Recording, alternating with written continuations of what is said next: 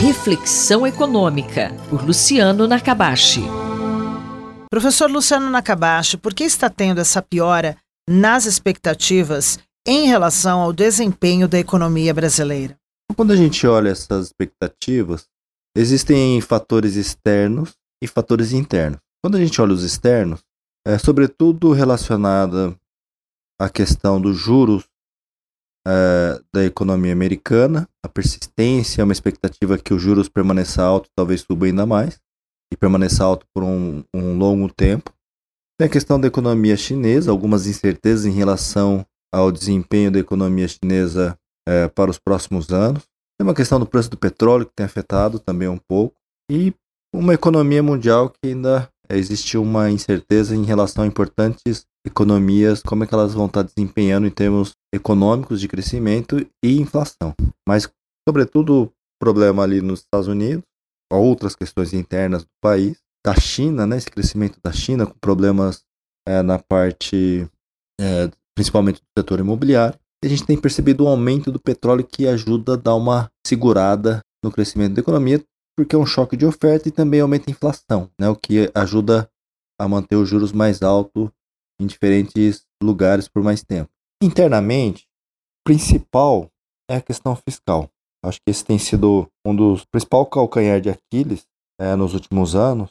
Num primeiro momento, as expectativas tinham melhorado, mas com a queda de arrecadação é, do governo federal e aumento dos gastos ao longo de 2023, e uma expectativa né, que o governo não vai conseguir manter as metas ali de acordo com o novo arcabouço fiscal, isso tem jogado dúvida em relação ao desempenho da economia brasileira. Em relação à parte fiscal, quanto que o governo vai conseguir de fato controlar o fiscal, isso, isso gera incertezas na economia e afeta também os juros no Brasil e acaba né, gerando esse ambiente com mais pessimismo. Professor Nakabashi, o que deveria ser feito com relação à questão fiscal? Quando a gente olha essa questão fiscal, o governo fez uma proposta de zerar o déficit primário e depois começar a gerar superávit, baseado no aumento de receita. Mas é, existem estudos na literatura que mostram que o melhor ajuste é via redução dos gastos, controle dos gastos do governo. E existe uma certa dúvida em relação à própria capacidade do governo gerar esse aumento da receita sem aumentar a carga tributária, pensando que a carga tributária no Brasil já é bastante elevada, que aumentos adicionais seriam nocivos é, para o desempenho da economia brasileira, porque o Estado começa a ficar muito pesado, né? Acaba tendo que subtrair muitos recursos do setor privado. O ajuste ele tem que focar mais é, numa redução dos gastos, só que o grande problema é que os gastos são vinculados.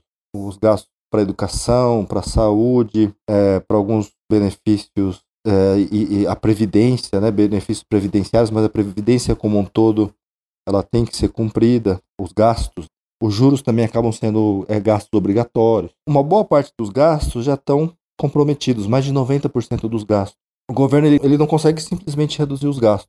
Ele tem que ir para uma agenda de reformas de desvincular os gastos que ele tem das receitas, não ser um, uma proporção fixa do que vai para, por exemplo, educação e saúde e outras áreas.